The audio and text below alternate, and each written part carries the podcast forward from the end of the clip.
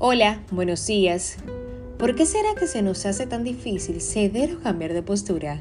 ¿Será por orgullo o falta de humildad?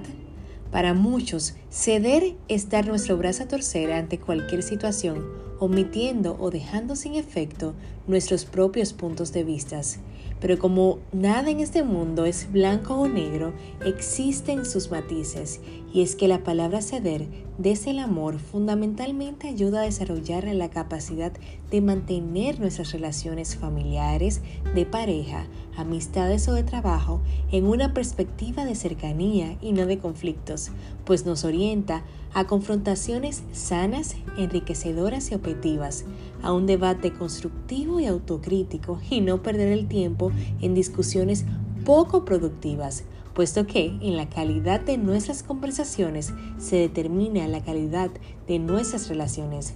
Por ende, ceder no es dar nuestro brazo a torcer, es poder realizar una autocrítica de nosotros mismos y cambiar de opinión cuantas veces sea necesario, pero sin perder nuestra esencia. Ceder es un punto liberador de tensión, nos acerca y creamos puentes. Significa humildad para escuchar con la mente en silencio.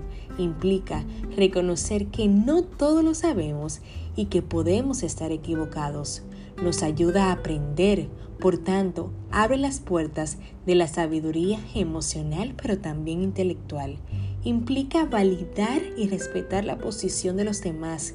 Es un acto de amor que anula la arrogancia y la imposición, así como un detalle cotidiano de respeto continuo que nos acerca y derriba los muros de la arrogancia. Santiago 3:17 nos indica que, sin embargo, la sabiduría que proviene del cielo es ante todo pura y también ama la paz Siempre es amable y dispuesta a ceder ante los demás. Está llena de compasión y del fruto de buenas acciones.